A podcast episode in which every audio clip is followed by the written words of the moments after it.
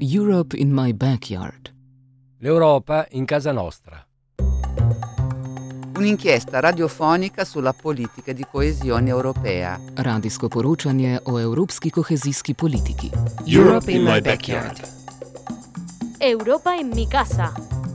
Radio reporting. Un'inchiesta Radioreportage. Un espacio radiofónico sobre la política europea de cohesión. az európai kohéziós politika nyomában. Radio reporting Radioreportagen on European cohesion policy. über die europäische Kohäsionspolitik. Hallo und herzlich willkommen bei der zweiten Ausgabe von Europe in My Backyard. Heute am Internationalen Frauenkampftag haben wir uns überlegt, auch etwas äh, zum Thema bezogenes zu machen und stellen uns heute die Frage, was hat denn Kohäsionspolitik mit diesem äh, Feiertag zu tun? Und ihr hört uns äh, wie gewohnt bei Radio Dreieckland ähm, und auch bei verschiedenen anderen Radios. Die meisten freien Radios in Baden-Württemberg sind es. Dann kommen wir zum Thema. Kohäsionspolitik verfolgten äh, einen Doppelansatz in puncto Gleichstellung ähm, von Frauen und Männern. Es gibt einerseits spezifische Fördermaßnahmen für das benachteiligte Geschlecht, also insbesondere äh, beim Europäischen Sozialfonds ESF. Ähm, und das sind dann äh, insbesondere gezielte Angebote für Frauen in verschiedenen Situationen. Ähm, und dann gibt es ähm, Gleichstellung als Querschnittsziel, das äh, in allen Fördersträngen gilt, sozusagen als, Gesamt, ja, als gesamtgesellschaftliche Aufgabe und nicht nur in einer Extrasparte für Frauen. Und wir wollen uns erstmal ein Projekt anschauen, das von einer spezifischen Maßnahme des Europäischen Sozialfonds gefördert wird. Und Eva, was stellst du uns heute vor? Ja, für die heutige Sendung haben wir äh, mit dem Projektträger namens äh, Sozialdienst Muslimische Frauen in Freiburg gesprochen, kurz SMF.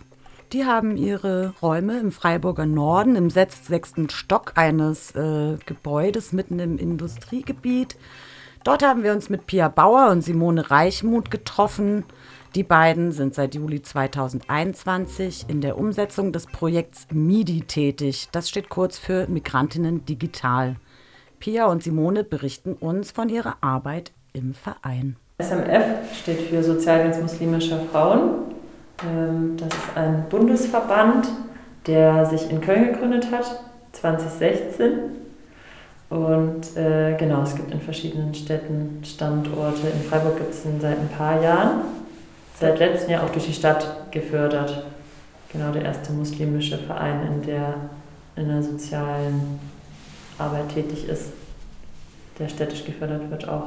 Ja, also wir sind so ein bisschen ab vom Schuss. Industriegebiet Nord ist auch oft, äh, also mit den öffentlichen Verkehrsmitteln hinzukommen, ist sau aufwendig und dauert lang. Das ist äh, schade, aber wir haben hier ziemlich ähm, große Räumlichkeiten. Es gibt fest angestellt, sind wir vielleicht so Um die acht. acht Leute. Genau, und dann gibt es noch ähm, viele Leute, die auf Minijob-Basis angestellt sind oder über Honorar ähm, stellen. Ja, und sehr viele Ehrenamtliche, die hier aktiv sind im Verein.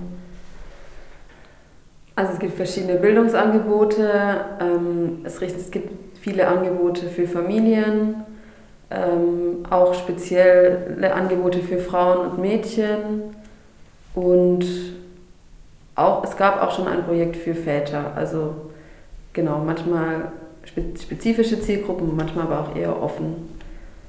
Es gibt auch Einzelberatung und Freizeitveranstaltungen. Der Verein, ich wollte nur kurz ergänzen, arbeitet konfessionsunabhängig, oft ein Missverständnis wegen dem, des Namens, wurde von muslimischen Frauen eben gegründet. Die Handvoll Personen, die den Verein hier vor Ort gegründet haben, kommen, haben sich kennengelernt in so einem äh, Verein für muslimische Eltern, also kommen auch aus so der Community, würde ich mal so sagen. Und der Verein soll auch so ein Netzwerkpunkt sein für so ähm, alltägliche Unterstützung. Mhm. Ja, also dadurch ist es halt irgendwie nochmal eine andere Nähe zur Zielgruppe und äh, dadurch, dass auch einfach viele Menschen dann nicht nur Deutsch sprechen, sondern auch äh, Arabisch, Türkisch, ähm, zum Beispiel ähm, ist es direkt auch schon, schafft einfach eine andere Begegnungsmöglichkeit, wenn man Beratung zum Beispiel auch auf der Muttersprache oder sowas stattfinden kann. Das Projekt äh, Migrantinnen Digital vermittelt einen Mix aus Sprach- und Digitalkompetenzen und die Mitarbeiterinnen erzählen uns, wie das ESF-geförderte Projekt aufgestellt und ausgestattet ist. Also das Projekt ist ein Kurs für Frauen, der unter der Woche an drei Tagen am Vormittag stattfindet. Und die Schwerpunkte sind ja, Mobilität, äh, digitale Mobilität, so könnte man es vielleicht nennen. Also ja, Umgang mit dem Computer, aber auch mit dem Smartphone, mit dem Internet generell und den neuen ähm, Techniken quasi. Und ähm, genau, dann gibt es noch Berufsorientierung, Arbeitsmarkt, Integration könnte man es nennen. Und ähm, Deutsch ist auch ein, ein Bestandteil. Also Deutsch als Zweitsprache, Vertiefung und ja, im Moment gerade ist es B2-Niveau. Genau. Aber es, äh, es, es, sind nicht nur die einzigen Themen, sondern es, es, kann auch mal um Themen gehen, die, die da ähm, zusätzlich irgendwie aufkommen, wie zum Beispiel Gesundheitsfragen, ähm, Diskriminierung, davon hatten wir auch im letzten Kurs, war auch ein Thema, oder Erziehungsfragen, solche Sachen. Je nachdem, was auch so ein bisschen das Interesse ist von den Teilnehmerinnen. Genau, also wir beide quasi als Angestellte im Projekt teilen uns eine 110%-Stelle. Dann gibt es ähm, Gelder für ähm, Honorare, ähm, Honorarkräfte, also DATS, Dozierende und so weiter ähm, aber auch Referentinnen, die nur punktuell kommen und äh, Material ähm, und eben diese wissenschaftliche Begleitung durch einen Bildungswissenschaftler, der das Projekt evaluiert und ja, so ein bisschen nach der Wirksamkeit und so weiter äh, untersucht und ja, das immer wieder mit Frage, Fragebögen und so weiter äh, ermittelt. genau. Die Kurse sind nicht nur äh, klassischer Frontalunterricht, sondern den MitarbeiterInnen ist auch die Einbindung der Teilnehmerinnen in das gesamte Vereins- und Projektgeschehen ein großes Anliegen. Also was hier halt sehr stark praktiziert wird, ist so dieses irgendwie versuchen, die Leute auch einzubinden, wenn es geht. Ähm, und sie, ja, mit dem Beispiel, dass eine Person auch einen Nähkurs dann hier mal gegeben hat, weil sie das ähm, gelernt hat und so wird einfach irgendwie so ein bisschen geschaut, dass man ja, den Menschen eine Möglichkeit gibt und sie einbindet in irgendwelche, ähm, ho hoffentlich nicht nur ehrenamtlichen, also eben nicht nur ehrenamtlichen Tätigkeiten, sondern wenn eben auch ähm, eine Stelle frei ist wegen Kinderbetreuung oder so, dass da einfach geschaut wird, dass es ähm,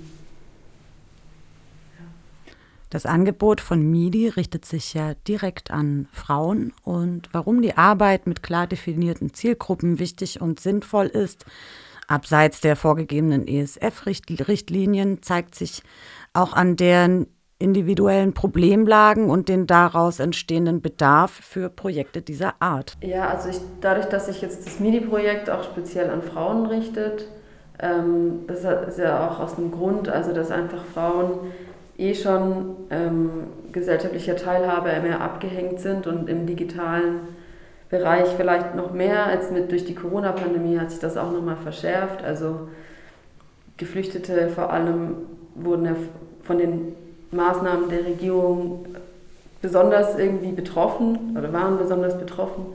Und ja, als Frau, dann vielleicht als Mutter, ähm, ist man da einfach nochmal ein bisschen mehr isoliert ähm, genau, und da, das ist halt das, wo, wo das Projekt eigentlich ansetzt und versucht das so, ja, einfach da ein bisschen mehr zu stärken in, ja, in diesem digitalen Bereich und zurechtfinden in Strukturen, auch äh, in den Strukturen jetzt hier in Deutschland, sei es irgendwie politische oder Ämter oder ähm, ja, auch Beratungsangebote und so weiter. Ja. Und es ist halt auch ein Schutzraum. Also es Ja. Dann finde ich auch in, der, in unserem Kurs, in der alltäglichen Arbeit als total wichtig, dass da nur, dass da keine Männer dabei sitzen, zum Beispiel. Und da kommen auch nebenher halt Themen auf, ähm, genau wie Diskriminierungserfahrungen oder so. Ich würde aber sagen, dass wir nicht, oder ich finde es irgendwie wichtig, das auch nicht so aufzudrücken, sondern halt, dass die Gruppe oder Teilnehmerinnen selbst entscheiden können, wie weit haben sie auch Bock, sich damit so auseinanderzusetzen, zum Beispiel mit so mhm. ähm, solchen Themen.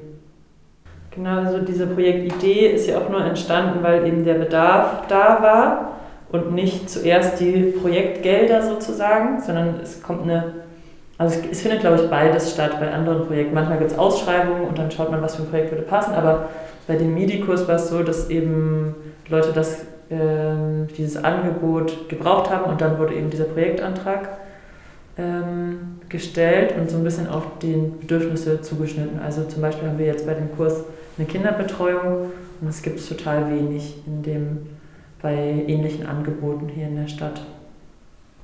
Die Vereinsmitglieder und KursteilnehmerInnen werden aber nicht nur auf ehrenamtlicher Basis mit einbezogen, wie Simone und Pia erzählt haben. Mitunter ist es sogar möglich, dass beim SMF Jobs geschaffen werden. Viele Leute sind auch ehrenamtlich hier aktiv, bieten irgendwelche Kurse an oder kommen zusammen zu Gesprächskreisen oder sowas. Das ist, glaube ich, schon ein großer Bestandteil eben der Vereinsarbeit, die hier stattfindet. Mhm. Und oft werden auch Leute, die hier irgendwie über FreundInnen hingekommen sind, irgendwo mal teilgenommen haben, irgendwas ehrenamtlich übernommen haben, dann auch mal ähm, für einen Minijob angestellt oder so, soweit das eben mhm. möglich ist. Äh, soll da schon ein Zugang dazu auch, oder gibt es hier so einen Zugang, mhm. würde ich sagen. Ja, und auch wenn in dieser Projektarbeit inhaltlich äh, sehr gute Arbeit geleistet wird, hat sie dennoch einen ganz großen Nachteil. Und der liegt äh, im Projektcharakter selbst, nämlich die zeitliche und finanzielle Begrenztheit der Angebote bedeutet gerade für vergleichsweise kleine Projektträger wie den SMF, dass bei Auslauf einer Förderung dann auch das geschaffene Angebot wieder wegfallen muss. Klar, also es ist halt ein Projekt, das jetzt ganz neu aus dem Boden gestampft wurde. Wir beide auch als Berufseinsteigerinnen ganz äh, neu da jetzt irgendwie das äh, versuchen gut zu machen. Und jetzt allein in dem ersten halben Jahr merken wir schon, okay, das, machen, das sollten wir anders machen, das können wir verbessern oder nicht. Also man entwickelt schon auch so ein bisschen eine, äh, ja, man sammelt viele Erfahrungen, entwickelt vielleicht auch ein bisschen, professionalisiert sich, sage ich jetzt mal.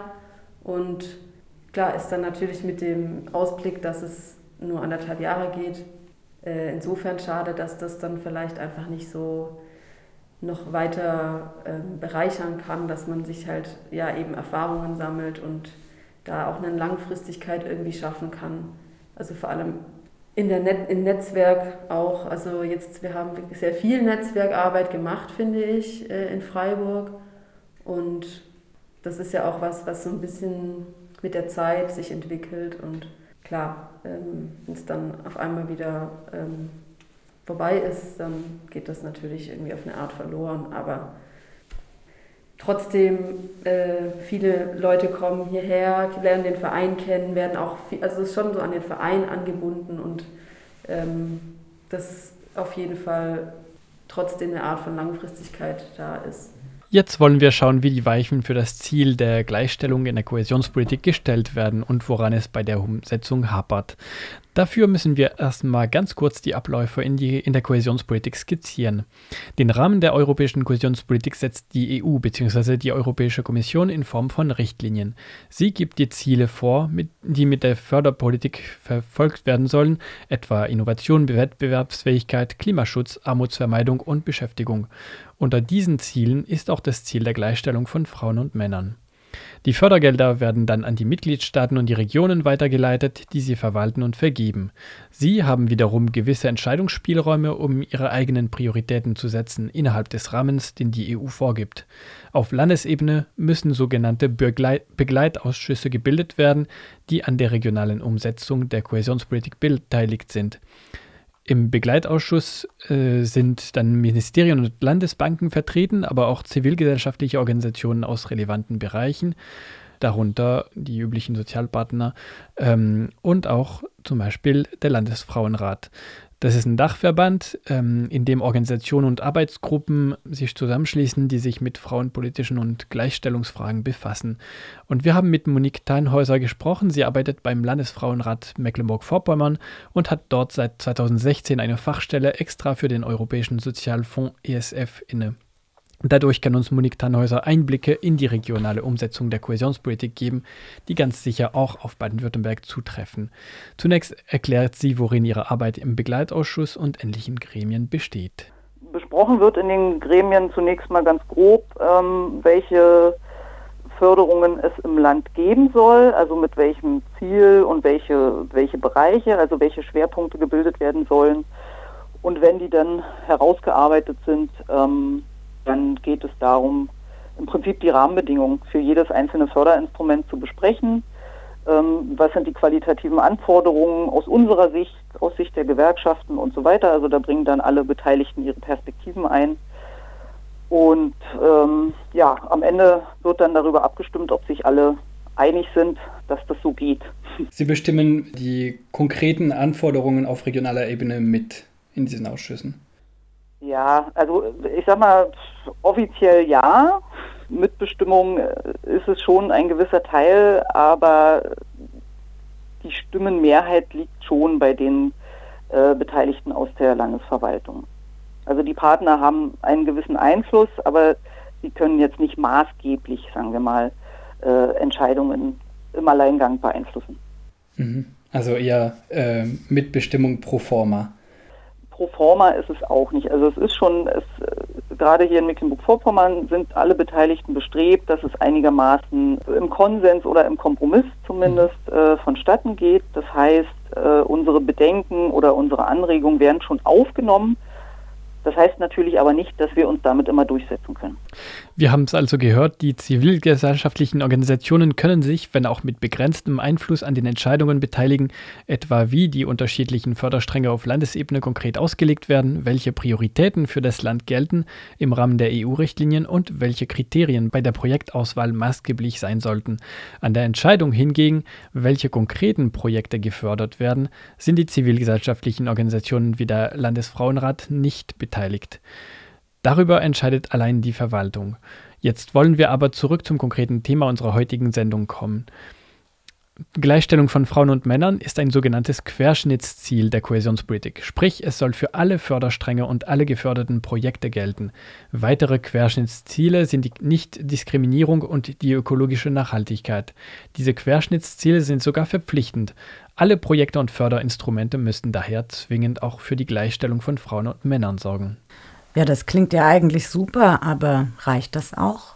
Naja, Sie hören mich schon lachen. Also, nee, es reicht nicht so. Also, es ist, sage ich mal, formal ähm, alles oder vieles aufgeschrieben. Es gibt ja sogenannte EU-Verordnungen für die jeweiligen Fonds und äh, viele andere Dokumente auch noch. Aber allein die Verordnungen geben das im Prinzip vor. Das, dort steht eigentlich drin, dass es äh, überall einen sogenannten Gender Mainstreaming-Ansatz geben muss, also dass auf allen Ebenen des Förderprozesses bei der Planung, bei der Umsetzung, bei der Evaluation, bei der Durchführung und so weiter, dass überall beispielsweise das Querschnittsziel Gleichstellung zu berücksichtigen ist. Das steht überall festgeschrieben. Die Problematiken ergeben sich dann bei der praktischen Umsetzung. Also äh, insofern dass nicht immer das Verständnis geteilt wird, dass es sozusagen pflichtgemäß dazugehört, sondern häufig äh, besteht bei den Beteiligten in der, in der Verwaltung das Verständnis, das ist etwas Zusätzliches. Und da können Sie sich vorstellen, äh, wenn die Menschen schon mit ganz vielen Anforderungen äh, zu kämpfen haben oder zu tun haben, dann sind die nicht immer besonders gewillt, etwas für sie aus ihrer Sicht Zusätzliches auch noch mit zu berücksichtigen. Also insofern hapert es immer sehr dann an der praktischen Umsetzung. Das heißt, die, in der Verwaltung nehmen Sie das so wahr, als äh, wäre das Gleichstellungsziel eigentlich so die Kür oder das Luxus, äh, das man sich leisten kann, wenn man alles andere schon mal gemacht hat, oder? Richtig. Mhm. Als, genau, als könnte man das zusätzlich machen. Und so das Beispiel, was Sie jetzt genannt haben, also dass Projekte tatsächlich nicht gefördert werden, wenn die dem nicht entsprechen. Äh, das Interesse ist nicht besonders verbreitet. Und zwar aus dem Grund, dass die Fördermaßnahmen, die durchgeführt werden, ja in erster Linie die Landesinteressen bedienen sollen. Also der ESF bezieht sich ja meistens so auf äh, Arbeitsmarktförderung, Armutsvermeidung und so weiter. Und der EFRE bezieht sich ja eher so auf äh, beispielsweise Städtebauförderung oder, oder sagen wir mal eher so äh, Strukturentwicklungen. Und da hat das Land bestimmte Interessen. Und da ist sowas wie ein Querschnittsziel Gleichstellung nicht an erster Stelle. Auch das Querschnittsziel nachhaltige Entwicklung, was es auch gibt, oder das Querschnittsziel Nichtdiskriminierung, auch die stehen da natürlich nicht an erster Stelle. Und dementsprechend ist, wenn es äh, darauf ankommt, äh, wird eine Maßnahme jetzt umgesetzt oder nicht, dann wird es nicht deshalb nicht umgesetzt, weil keine Gleichstellung drin ist. Das ist einfach de facto so. Aber in den Anträgen für die Projekte steht das schon als Ziel drin oder als Frage wahrscheinlich drin, ähm, was man dazu macht für Gleichstellung oder nicht? In der Regel steht dort drin, bitte äh, beschreiben Sie, welchen Beitrag Sie zum Querschnittsziel Gleichstellung leisten. Das Problem ist allerdings, dass das viel zu unkonkret ist. Weil die meisten Menschen, die damit nicht arbeiten, äh, natürlich gar nicht wissen, ja, was soll denn das sein, das Querschnittszielgleichstellung.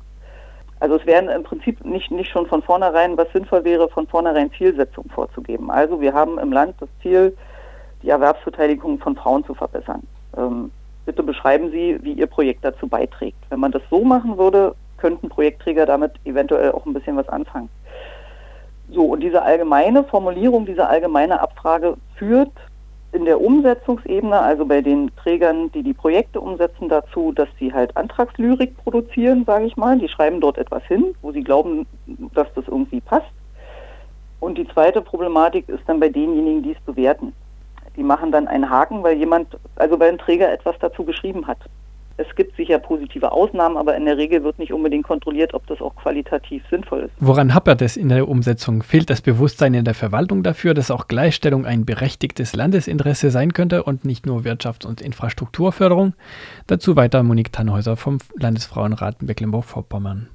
Definitiv liegt es in dem Bewusstsein und zwar in dem, was ich schon geschildert hatte, dass es eben als etwas Zusätzliches wahrgenommen wird. Also das ist ja jetzt ich weiß nicht, die dritte oder vierte Förderperiode, in der es diese Querschnittsziele gibt, aber wir sind immer noch nicht so weit, dass wir sagen können, äh, den Menschen ist bewusst und sie, sie haben ein Verständnis dafür, also den Verantwortlichen, dass es ein integraler Bestandteil eines Förderinstrumentes sein muss. Und wenn ich sage Förderinstrument, dann geht es im Prinzip über die, also eine Ebene über die Projekte. Also die Projekte am Ende sind dann das, was aus den Planungen davor hervorgeht. Und da ist eigentlich schon zu spät, wenn man da erst ansetzt. Ich sage Ihnen ein Beispiel. Wir äh, möchten Gründungen fördern im Land. Also das ist das Landesinteresse. Mehr Menschen sollen hier Unternehmen gründen. Und dann haben wir ein Interesse, dass die das aber in bestimmten Bereichen tun. Also wir möchten, dass sie in besonders technologieorientierten Bereichen Unternehmen gründen oder dass sie Startups gründen und so weiter. Wir möchten nicht, dass es irgendwie einen neuen Friseurladen gibt oder dass es irgendwie eine neue Bäckerei gibt. Das ist nicht das Interesse. Und wenn ich da den Gleichstellungsansatz nicht mitnehme, was halt nicht passiert, dann wird, wenn ich eine Gründungsförderung auf den Technologiebereich beispielsweise zuschneide, automatisch eine Förderung überwiegend für Männer geschaffen, weil in einem technologieorientierten Bereich nun mal überwiegend Männer unterwegs sind. Und was eigentlich, wenn man diesen Gleichstellungsgedanken von vornherein mitdenkt, passieren müsste, dass ich überlegen müsste, okay, entweder welche Bereiche sollte ich noch hinzunehmen in die Förderung, wo eben Frauen am ehesten gründen? Oder ähm, wie kann ich in dem Technologiebereich dann die wenigen Frauen, die da sind, nochmal besonders ansprechen? Gleichstellung von Frauen und Männern in allen Bereichen mitdenken und anstreben, auch genannt Gender Mainstreaming, ist dabei kein neuer und unbekannter Ansatz, sondern wird vor der EU schon seit den 1990er Jahren explizit verfolgt. Insgesamt findet Monique Teinhäuser, dass sich die EU und die Landesverwaltungen auch in der Kohäsionspolitik zu sehr auf reine wirtschaftliche Entwicklung konzentrieren und dabei wichtige Ziele der Kohäsionspolitik wie Gleichstellung, Armutsvermeidung und Umweltschutz vernachlässigen oder gar konterkarieren. Beispielsweise MV ist halt äh, ja eher strukturschwach, wenig Industrie, viel, viel Landwirtschaft und so weiter und dass dementsprechend ähm, diese EU-Mittel äh, doch eingesetzt werden, um äh, irgendwie den Anschluss an die anderen Bundesländer zu finden oder den Anschluss überhaupt zu halten oder dann auch aufzuschließen und dass sich daraus, sagen wir mal, viele vermeintliche Zwänge und Notwendigkeiten ergeben, die solchen Aspekten wie Gleichstellung oder auch äh, Umwelt, nachhaltige Entwicklung, äh, Nichtdiskriminierung, die dem so häufig entgegenstehen. Das heißt, dass man zu sehr auf äh, Wirtschaftswachstum, Wettbewerbsfähigkeit und so weiter schaut, in, zu wenig auf andere Ziele. Genau. Dahinter steht dann immer das große Versprechen, dass nur mit dem Wachstum äh, Wohlstand erreicht werden kann, obwohl ja die Armutszahlen uns eigentlich das Gegenteil zeigen. Also jetzt bundesweit, nicht nur, nicht nur hier in unserem Bundesland. Aber trotzdem ist nach wie vor das die dominierende Sichtweise darauf. Und das könnte aus meiner Sicht durchaus anders geregelt werden oder gelöst werden, weil solche Fördermittel sind ja eigentlich immer zusätzliche Mittel. Das ist ja nicht etwas, was man so hat, sondern das gibt es dazu. Und die müssten aus meiner Sicht eigentlich die Möglichkeit bieten oder die Chance, etwas zu machen, was man sonst nicht machen kann. Mhm. Weil es eben immer knappe Mittel gibt. Also etwas, etwas besonders gut zu machen. Ja, Und die Chance wird leider oft vertan. Ja, aber liegt diese Ausrichtung auch auf Wirtschaftswachstum und äh, Wettbewerbsfähigkeit nicht äh, eigentlich schon, schon an diesen EU-Zielen. Das ist jetzt nicht erst auf der, der Landesebene, dass sowas in diese Richtung beschlossen wird, sondern das sind auch teilweise die erklärten Ziele der äh, Förderpolitik von EFRE und, also, und ESF dann eher so auf Arbeitsmarktförderung und so weiter. Oder müssten die Ziele dann auf EU-Ebene anders äh, formuliert werden, dass, dass man durch diese zusätzlichen Mittel etwas anderes erreichen kann als nur Wachstum? Das ist richtig. Das, das sind im Prinzip äh, auf EU-Ebene bereits die formulierten Ziele. Also der, auf EU-Ebene ist ja diese Gleichzeitigkeit. Auf der einen Seite wird der Fokus eben auf dieses Wirtschaftswachstum und so weiter gelegt. Und auf der anderen Seite wird aber gesagt, wir setzen mit dem Europäischen Sozialfonds die äh, europäische Säule sozialer Rechte um wir wollen mit dem Europäischen Sozialfonds weniger Armut in Europa haben und so weiter. Aus meiner Sicht stehen da manchmal gegensätzliche Dinge sich gegenüber. So.